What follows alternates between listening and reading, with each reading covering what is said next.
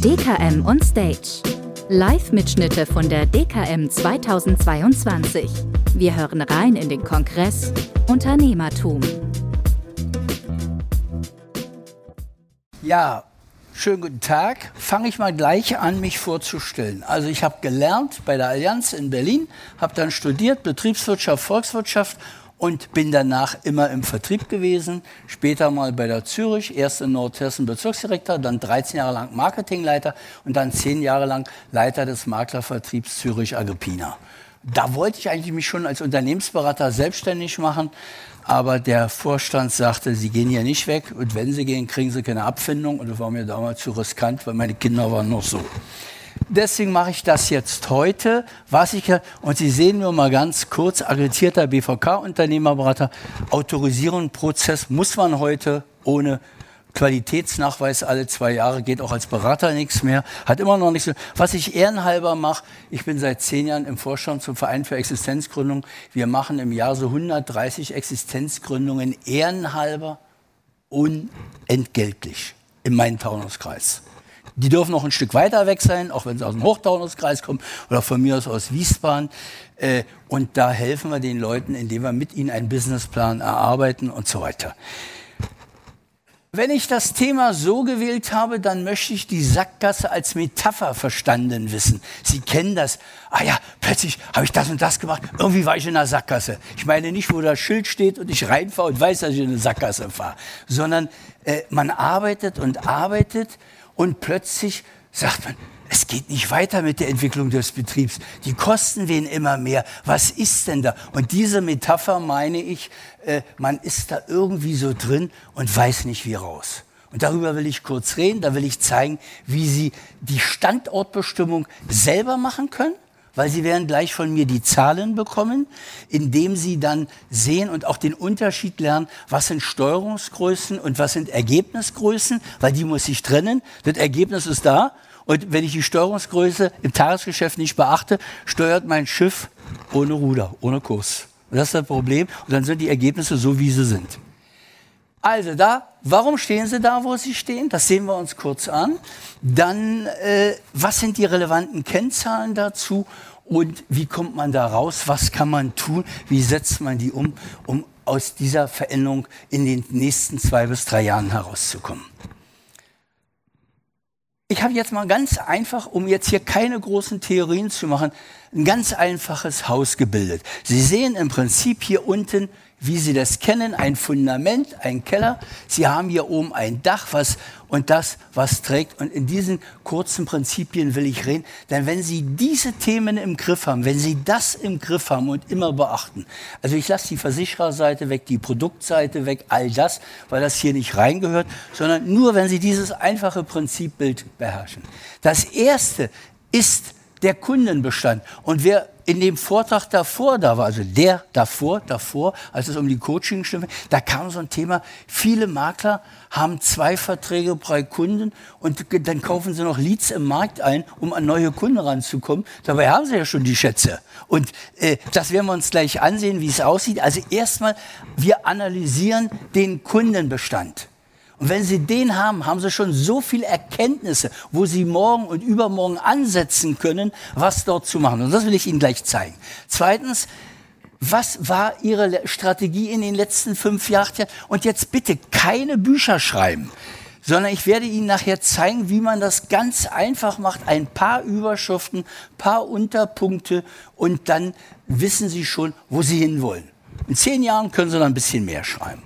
Äh, dann wie setze ich Personal ein? Und jetzt, wenn wir die Kennzahlen sehen, dann werden wir immer noch sehen, dass 19 Prozent der Einfirmenvertreter, also Ausschließlichkeit und Makler, ohne Personal arbeiten, nicht mal mit einer Teilzeitkraft. Und dann immer noch 13 Prozent im Markt, das sind dann schon mal 32, die eine Teilzeitkraft maximal eine Person haben. Und dann reden andere immer, ja, sie müssen ihr Personal richtig einsetzen. Da müssen wir in den Spiegel gucken, um das Personal zu sehen. Ne? Und deswegen werden wir uns jetzt damit beschäftigen, wie geht das? Dann, wie ist Ihre Arbeitsorganisation? Und auch bitte nicht kompliziert, sondern einfach ist die Lösung, weil wenn man ein paar Spiegelstriche macht, aufschreibt, immer, wenn man einen Vorgang bearbeitet hat, nochmal rüber guckt, habe ich das richtig beschrieben, muss ich noch was dazu schreiben, dann sind Sie in sechs, acht Wochen schon wesentlich weiter. Und die Kennzahlen, und über die reden wir jetzt, weil darum geht's, dass wir überhaupt mal wissen, wo stehen sie. Und jetzt bringe ich immer folgendes Bild. Ich bin aus Leidenschaft europäischer Fernwanderer. Ich laufe die Fernwanderwege. Von Dänemark bis Genua habe ich schon hinter mir, von der tschechischen Grenze bis Frankreich habe ich schon hinter mir und so weiter und so fort. Und wenn man sich mal verirrt, wenn man mal nicht weiß, wo steht man, was macht man? Man nimmt Kompass, man nimmt Karte oder heute Komoot oder sonst wie und orientiert sich. Und dafür brauche ich Kennzahlen. Das macht Komoot. Früher hat sie Karte gemacht und der Kompass. Ne? Aber ich brauche irgendwas. Und das sehen wir uns jetzt genauer an, weil da nehmen wir mal tief. Und dann sage ich Ihnen die Vorschläge, wie man das Thema lösen kann. Also, wenn ich das jetzt zusammenfasse, wenn Sie mal für sich rekapitulieren, also nicht, wenn Sie gestern angefangen haben, sondern in den letzten fünf bis acht Jahren, was für eine Strategie habe ich eigentlich verfolgt? Habe ich überhaupt eine gehabt? Weil wenn ich keine habe, wenigstens nicht ein paar Überschriften, dann weiß ich auch nicht, wo ich korrigieren soll. Dann ist meine Arbeitsorganisation richtig. Und äh, dann der nächste Punkt, wenn ich Personal habe, wie setze ich es ein? Und wenn ich der Einzige bin, was mache ich, was kaufe ich mir vielleicht am Markt dazu oder was digitalisiere ich, damit ich dann mit meiner einzelnen Arbeitskraft trotzdem noch klarkomme. Das sind die entscheidenden Fragen und darüber muss ich Antworten haben und nachher Lösungen finden. Und werden die vorhandenen Kundenpotenziale konsequent genutzt? Für die Mehrzahl der deutschen Makler, auch Generalagenten, ein Firmenvertreter, gilt diese Aussage nicht. Sie nutzen sie nicht richtig. Jetzt muss ich aber gleich eins sagen, wenn es alle tun werden, weil der Kuchen ist ja verteilt, die Torte ist ja da. Sie wächst ja pro Jahr nur noch um drei Prozent. Also wenn ich mir ein größeres Stück rausnehme, muss ich das größere Stück ja woanders hernehmen. Alle können sich nicht größere Stücke rausschneiden. Aber das ist Wettbewerb. Das ist Marktwirtschaft. Das muss man nur wissen. Ne? Und deswegen ist es schön, dass es die anderen noch nicht tun, weil dann können sie es tun. Aber wenn sie es nicht tun, werden es vielleicht mal die anderen tun. Und was sind die relevanten Kennzahlen? Fangen wir mal an. Nur jetzt, und Sie brauchen eigentlich nur eins machen. Sie sagen, ich bin im Lager der einen Firmenvertreter oder der Makler und ich habe einen Kompositbestand, Schadenunfall und den, den kreisen Sie sich ein. Da stehe ich. Erste Standortbestimmung. Aber Sie sehen dann schon, ne, äh, hier, wo, wie kann man davon leben? Ne? Da muss die Frau gut Geld verdienen, Haus muss abbezahlt sein und man hat das als Freizeitbeschäftigung, wenn 28 Prozent nicht mehr als 250.000 Kompositbestand haben. Aber das ist nicht wichtig, sondern für Sie ist nur wichtig, wenn Sie machen sich einen Kringel und sagen, hier stehe ich. Weil das, das beschreibt dann Ihre Ausgangslage. Zweiter Punkt, äh, wie viele Kunden habe ich eigentlich? Sie sehen hier auch wieder, wir sind auf einer Maklermesse. 41 Prozent haben weniger als 500 Kunden. Wenn es denen reicht, ist in Ordnung. Also sie werden nicht, bei mir nicht erleben, dass ich jemanden verteufel. Ist so, dann ist es halt so.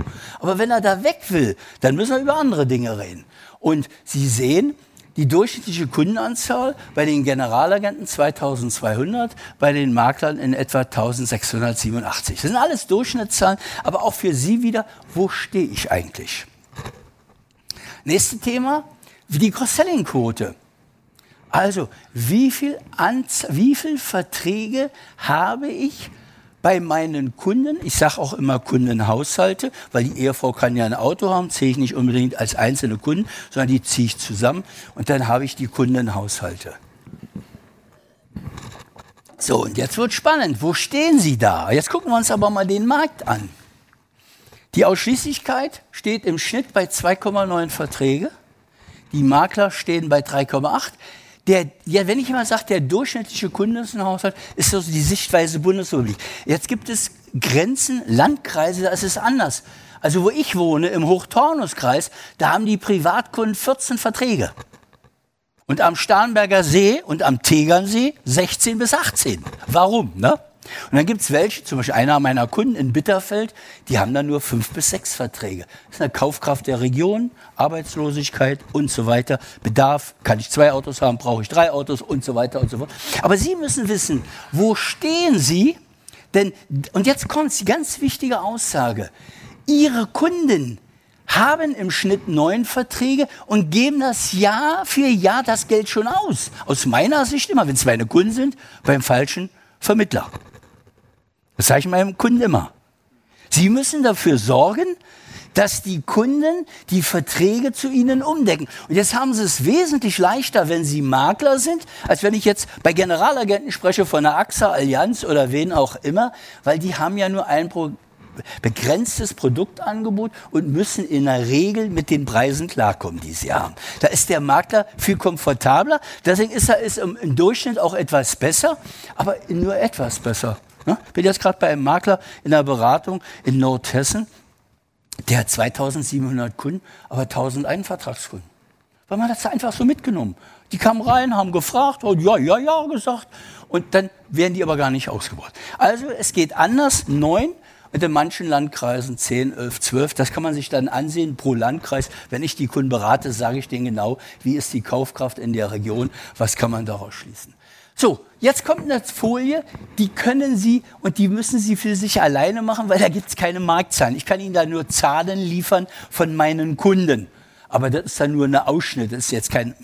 Und zwar, Sie müssen sich fragen, wie viele Kundenhaushalte habe ich denn mit einem Vertrag? Wie viel habe ich denn mit zweien? Wie viel mit dreien und wie viel mit vier und mehr? Und dann rechnen Sie das aus, das muss ja die 100 Prozent ergeben. Und dann überlegen Sie für später, wo will ich denn hin? Also ich bringe Ihnen jetzt mal ein paar Zahlen aus dem Markt. Ich habe einen Generalagent, der hat 3500 Einvertragskunden. Und bei 1000 Kfz-Kunden hat er 30 Prozent Nachlass gegeben. Für nichts. Kommt trotzdem nicht wieder, ne? Kommt nicht mit den anderen Verträgen. Aber er gibt 30 Prozent Nachlass im Kfz-Bereich und hofft, Prinzip Hoffnung, das wird mal was. Ein Vertragsfreund. Ja, gut, die Agentur ist am Platz äh, seit 70 Jahren in dritter Generation und dann kommt das immer wieder so. Äh, der Versicherer macht recht viel Werbung zum Thema Autoversicherung, ist so eine grüne Farbe und dann läppert sich das. Aber das Schlimme daran ist, dass man gar nicht dran denkt, welcher Schatz hat sich dann bei mir aufgebaut, schon vom, sagen wir mal, beim Vater schon angefangen und wie kann ich den heben, was kann ich damit machen? Ja, von den dreieinhalb sind 970 Kfz mit Nachlass und nochmal 450 ohne Nachlass auch. Also in etwa 1400, 1500 Kfz. Und der Rest ist mal eine Hausrat, mal eine Gebäude, mal dies, mal das. Aber deswegen sehe ich das und dann sehe ich sofort. Und Sie müssen auf Dauer erreichen, wenn Sie nicht immer neue Kunden dazu gewinnen, dass die Anzahl der Einvertragskunden bei Ihnen unter 20, 30 Prozent liegt.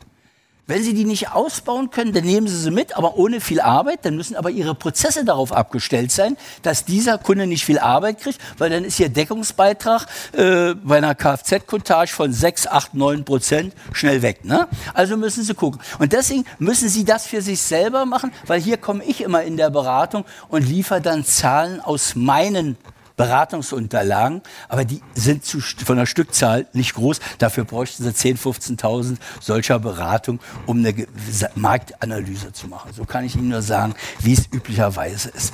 So, jetzt hier ganz wichtig für Sie, wenn es darum geht, 83 Prozent aller deutschen Haushalte haben bereits eine Privathaftpflicht. Die Frage ist nur, wo? 76 eine Hausrat, 44 eine Wohngebäude und da muss ich jetzt schon wieder einen Einschnitt machen.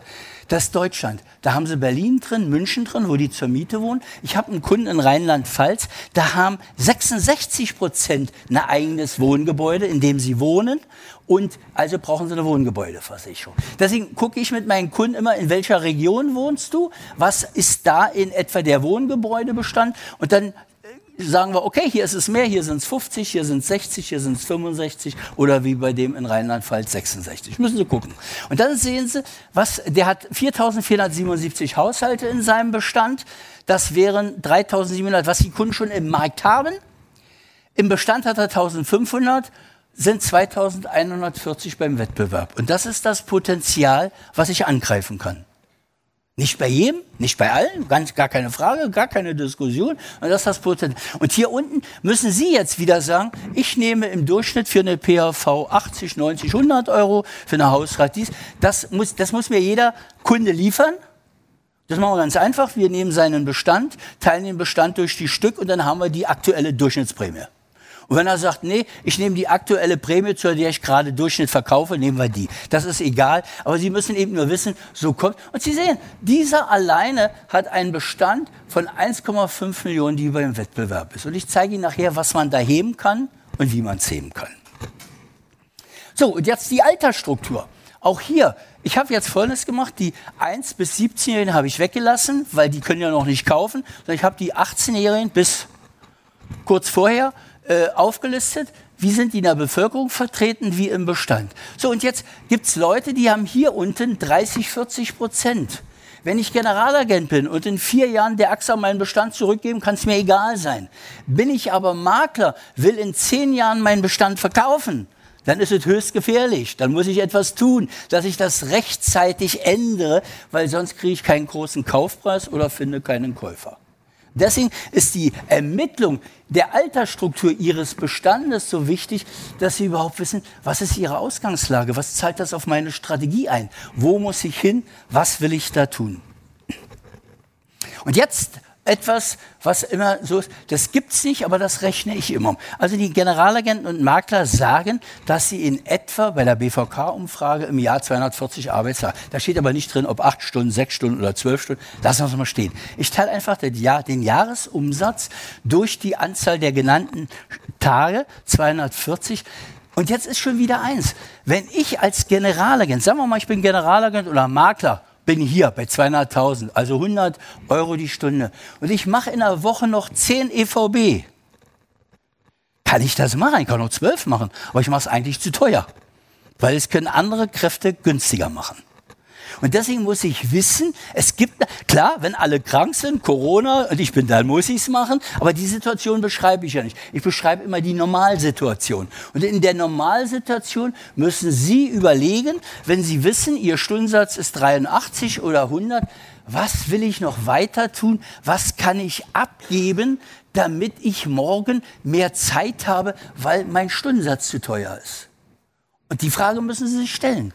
Und dann dürfen sie nicht mehr auf Dauer alles machen, aber da kommen wir gleich zu.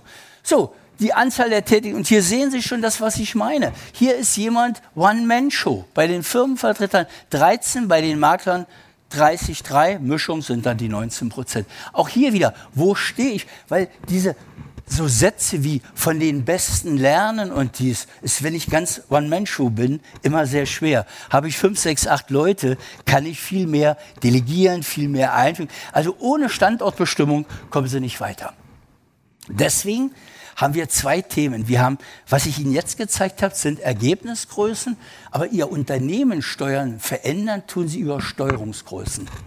Und Steuerungsgrößen sind Kennzahlen, die die Gegenwart und Zukunft und die Ergebnisgrößen beschreiben mir die Vergangenheit und das heutige ist. Die brauche ich, um zu wissen, wo ich stehe. Denken Sie an mein Wanderbeispiel, wenn ich los will, wo starte ich, wo will ich hin.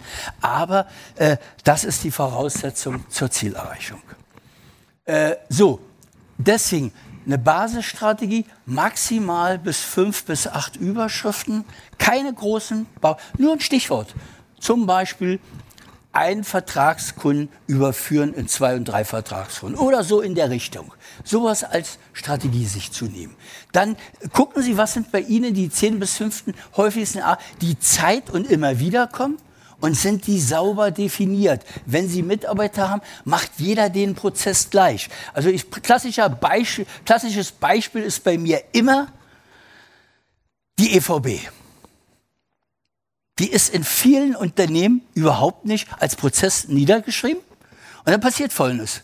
Kunde ruft an, sagt, ich sitze bei der Zulassungsstelle, hier ist was falsch. Dann sagt man dem, hier, ich schicke sie dir gleich, ich brauche von dir dann das und das. Schickt ihm aber keinen Mail hinterher hofft, dass der auf der Zulassungsstelle sich das alles gemerkt hat, was er einreichen soll. Dann kommt die erste Erinnerung vom Versicherer, wird der Kunde wieder angeschrieben. Kommt die zweite, wird er wieder angeschrieben. Dann kommt die dritte, vierte und dann kommt die Androhung, die Zulassungsstelle zu informieren, wird er wieder angerufen. Und das auch beim C-Kunden. Der dann vielleicht 250 oder 300 Euro KH-Prämie hat mit x Euro. Ne? Und keine Prozesse, nicht sauber beschrieben. Äh, konsequente Nutzung, also ich denke ich jetzt gerade an kleinere Agenturen, zum Beispiel eine WhatsApp zu schicken für den Kunden. Sag mir mal, hat sich bei dir in den wesentlichen Werten Beruf, Arbeitgeber, Haus was verändert? Diese, App kostet 19 Euro im Monat.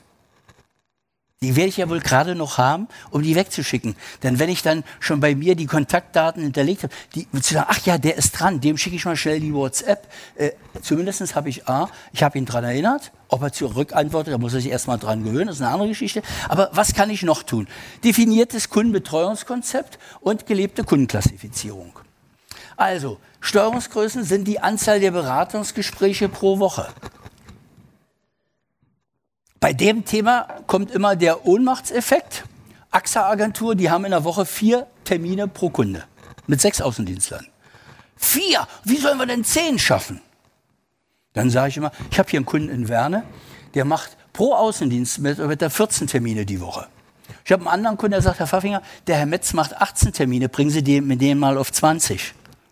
Das sieht natürlich, wir erhöhen nicht seine Geschwindigkeit.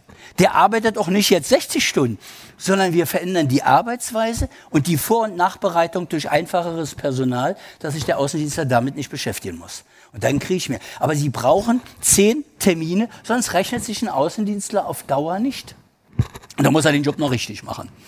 Die Anzahl der A- und B-Kunden, also das sind die, die er betreut, C-Kunden werden vom Innendienst betreut, beim Makler eher 500, 600, beim Generalagenten eher 700, 800. Das denken Sie an die Durchschnittsquote, Cross-Selling-Quote von vorhin, warum das so ist. Sie brauchen ein strukturiertes Beratungsgespräch und eine stringente Vorgehensweise bei C-Kunden und Interessenten, dass sich die C-Kunden nicht weiter anhäufen. Wenn jemand reinkommt, ist der wirklich nur an eine E-Bike, an eine Drohnenversicherung interessiert, will sonst nie was von Ihnen, bloß bei seinem Versicherer kriegt das gerade nicht und deswegen kommt er zu Ihnen, aber will mit ihm auf Dauer keine Geschäfte machen. Das müssen Sie rausfiltern.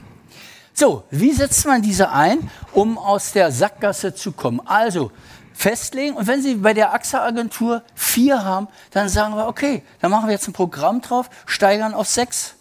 Dann steigen wir auf sieben und so weiter und so. Und in drei Jahren muss man, wenn es früher geht, ist in Ordnung, aber wenn es nicht früher geht, bin ich auch mit drei Jahren zufrieden. Aber in drei Jahren müssen wir bei zehn stehen. Genauso gut, dass jeder Außendienstler A- und B-Kunden betreut und die auch dann mit gelebten Serviceversprechungen, also anrufen, telefonieren, besuchen und so weiter und so weiter. Äh, ja, da halt, da wollten wir hin. So, jetzt gehen wir hier rein in den Kundenbestand. Wie setze ich das um? Ich mache zuerst die Analyse. Ich gucke rein und sage ganz einfach, was läuft bei mir gut, wenn ich mir meinen Kundenbestand ansehe? Ich sehe mir den Markt an, die Zahlen haben Sie hier. Dann, was läuft aus Ihrer Sicht weniger gut? Was sollte verbessern? Da finden Sie drei, vier Punkte. Also jetzt bitte nicht die ganz kleinsten kleinischen Punkte, etwas größer. Ne? Ich habe zu viele C-Kunden. Äh, ich habe noch eine zu niedrige Cross-Selling-Quote. Ich habe dies oder jenes. Äh, schreiben Sie sich das auf und machen sich ein paar Punkte, was sollte denn verändert werden. Und da reicht wenig, bloß nicht viel. Dann die Strategie. Auch hier fünf bis acht Punkte reichen. Was will ich tun in meinen ABC-Kunden? Was will ich tun, vielleicht beim, wenn, ich, äh, wenn ich Außendienstler habe, dass sie mehr Kundentermine haben? Was will ich da tun? Dann legen sie Überschriften fest. Dann sammeln sie dazu ein paar Untergliederungspunkte. Da reichen manchmal Fachbücher, da reichen so eine Vorträge wie heute.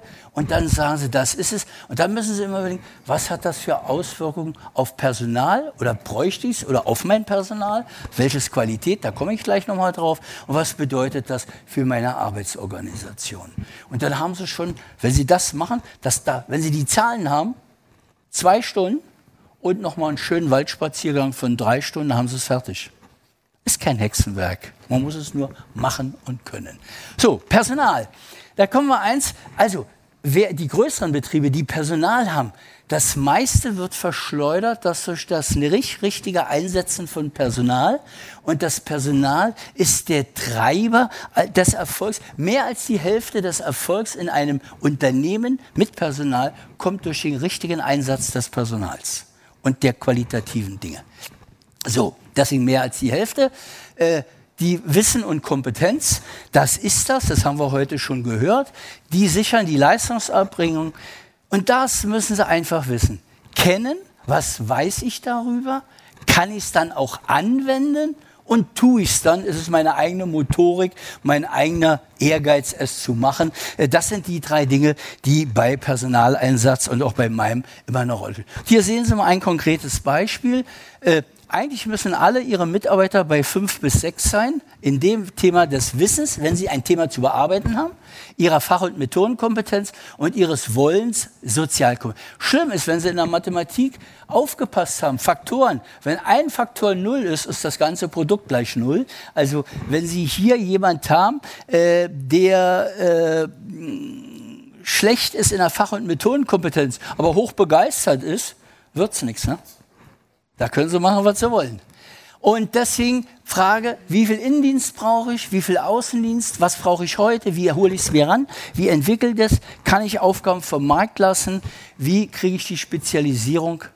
Und dann zur Arbeitsorganisation, die häufig wichtigsten Arbeitsprozesse beschreiben, festlegen, Arbeitsanweisungen anfangen. Das hängt an Anfang an mit Spiegelstrichen. Nicht große, also wenn Sie so eine Vorlage sehen, ach, wie soll ich jetzt auf so eine Vorlage kommen? Einfach, wie mache ich eigentlich eine EVB? Wenn der erste Schritt, der zweite Schritt, der dritte Schritt, meist bei ABC-Kunden immer gleich, will ich es in Zukunft anders machen und dann anfangen, das zu hinterlegen. Und äh, dann Checklisten dafür zu brauchen. Also ich will ein Beispiel sagen, nehmen Sie mal den Generalagent mit den 3500 der hat gegenüber Edeka und einen Parkplatz. Und dann sehen die immer sein grünes Licht und dann kommen die rein und sagen, können Sie mal rechnen, ich habe gerade von meinem Versicherer die Kfz-Erhöhung gekriegt. Ne? Und dann hat er fr früher gerechnet. Früher. Ja, die, ja gut, der hat genug Mitarbeiter, bloß unrentabel. Ne? Äh, macht er schon. Aber wichtig, dass ich dann auch sage, ich habe eine Checkliste, dass ich den Interessenten abklopfe, welche Chance habe ich überhaupt, dass wir auf Dauer eine Zusammenarbeit machen. Ich meine, der kann mir blau vom Himmel runterliegen, das merke ich dann aber relativ schnell. Entscheidend ist, dass ich ihn überhaupt frage, Warum kommen Sie zu mir? Warum gehen Sie mit dieser Frage nicht zu der, wo die anderen neuen Verträge sind? Haben wir denn eine Chance, auf Dauer ins Zusammenzukommen? Habe ich dann mal eine Chance, gerade als Makler, Ihren Versicherungsordner bekommen, zu bekommen, um einen Leistungs- und Preisvergleich zu machen? wenn der Kunde da schon Nein sagt, dann wird das keine sinnvolle Geschäftsbeziehung werden. Er kann es jetzt versprechen und dann nicht halten. Das lernt man dann. Aber das merkt man dann. Also, so, wie lassen sich die Potenziale heben? Ganz schnell jetzt nochmal den Überblick. Die richtigen Dinge tun, das wäre die Strategie. Die Produktivität, die Dinge tun. Und sie brauchen da fachliche Kompetenz, Betriebe und, und. Das kam heute schon mal mit dem Unternehmertum. Äh, das ist nämlich das. Das ist hier die fachliche Kompetenz. Da sind wir alle fit, da sind wir alle gut aufgebaut bei dem, wie ich organisiere ich Prozesse schon etwas weniger, habe ich auch nicht so gelernt. Und was muss ich als Unternehmer verändern, ist noch schlechter ausgeprägt. Ist normal, muss ich als Standortbestimmung nur sehen, weil dafür gibt es ja Lösungsansätze. Also, jetzt habe ich Ihnen mal ein Beispiel aus der Praxis. Ich habe jetzt hier 1000 gewählt, weil Sie können leichter rechnen. Wenn Sie 500 haben, nehmen Sie die Hälfte. Wenn Sie 2000 haben, nehmen Sie das Doppelte.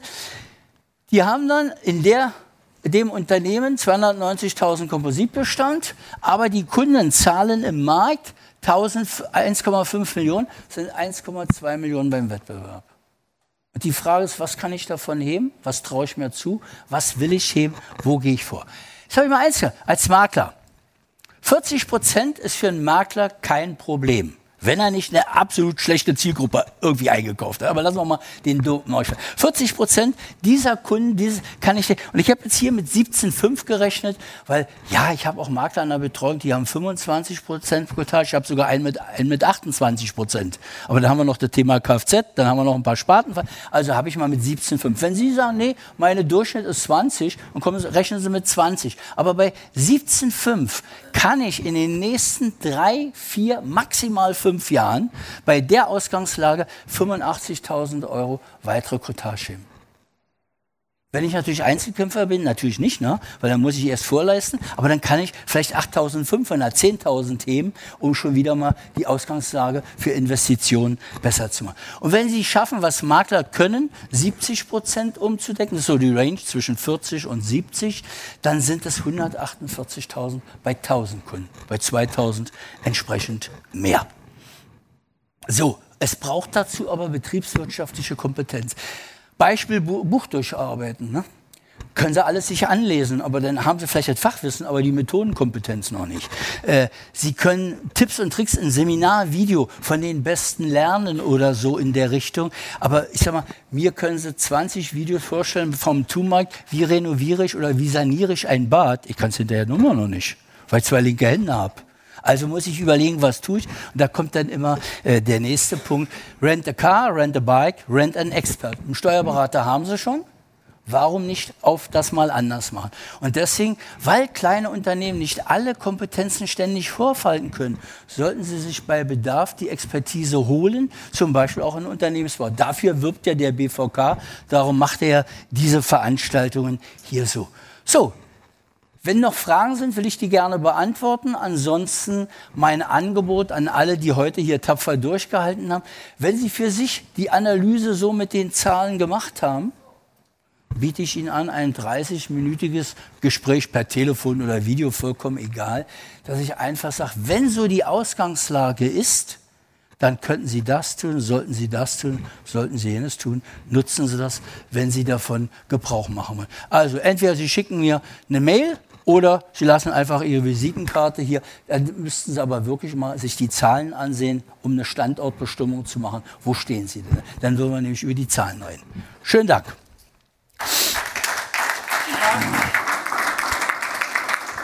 Fragen noch? Oder ja, Gibt es noch Fragen? Ja, bitte. Ich hätte äh, einen Fall aus der Praxis. Ja. Das vielleicht auch alle Makler äh, seit der Pandemie oder seit dem Beginn der Pandemie. Ich glaube, so, oder? Ja, ja. Also, also äh, ein Fall, seit die Pandemie ausgebrochen ist, äh, fehlt es teilweise auch bei den Versicherungsgesellschaften, Vorgesellschaften und so weiter, Banken, äh, ich sage mal, an Fachkräften. Oh ja. So habe ich den Eindruck, weil wenn ich Anträge weiterleite, dann klappt oft, oft, nicht immer, nicht alles und man hat doppelte Arbeit, weil man nacharbeiten muss. Das ist natürlich eine Hemmschwelle, die jetzt hier äh, für das ganze Konstrukt äh, ja nicht gerade förderlich ist. Was sagen Sie dazu, Herr Pfaffinger? Ja, das ist die andere Baustelle, die ich jetzt bewusst außen vor geklammert. Also ich war jetzt gerade letzte Woche, der, der, schimpft gerade über den Versicherer mit A, mit drei Buchstaben. Der nächste schimpft über einen Versicherer mit drei Buchstaben, mit V. Das ist so, kann ich aber als Berater nicht ändern, können Sie auch als Makler. Sie haben als Makler nur einen Vorteil, ne? Wenn es ganz schlimm wird, können Sie drohen. So hat es mein Makler gemacht mit der AXA-Dame. Äh, der hat sich die kommen lassen und sagt, dann decke ich zum Jahresende den Bestand um. Können Sie nicht jedes Jahr machen, ist auch nicht, ist ja arbeitsintensiv, so nicht so prickelnd. Aber wenn es ganz schlimm, aber der Ausschließlichkeitsvermittler hat es ja an der Stelle noch schlimmer, ne? Weil der ist ja, deswegen, da können Sie nichts machen, da können Sie wirklich nur sagen, wer ist ganz groß und schlimm. Also wir hatten mal einen, der ein Versicherer mit C in Norddeutschland, äh, da haben wir dann gesagt, wir decken jetzt wirklich zum Jahresende um, wenn die Schadensregelung so weitergeht, weil die war grottenschlecht, äh, die Kunden hatten nur einen Nachteil. Aber wie gesagt, Sie müssen immer sehen, so wie ich jetzt auch nicht sagen kann, der Gesetzgeber lässt sich morgen wieder was einfallen, was Sie als Transalisierung sehen, kann ich auch nicht ändern. Ne? Ich kann immer nur das ändern mit Blick auf Ihren Betrieb was sie verbessern können, was sie optimieren können. Da kann man aber sehr viel machen. Und das andere ist Schmerzensgeld. Geht nicht anders, ist so, ich kann es nicht ändern. So, alle diejenigen, die vorhaben, in den nächsten Jahren aufzugeben, wegen Ruhestand oder sonstigen, bleiben einfach sitzen, weil wir kommen nämlich jetzt dann mit einem letzten Schlussapplaus äh, für Sie zum nächsten und letzten Slot des heutigen Tages, wo es darum geht, wie lange muss ich eigentlich noch und was mache ich dann? Also, erstmal danke Ihnen. house.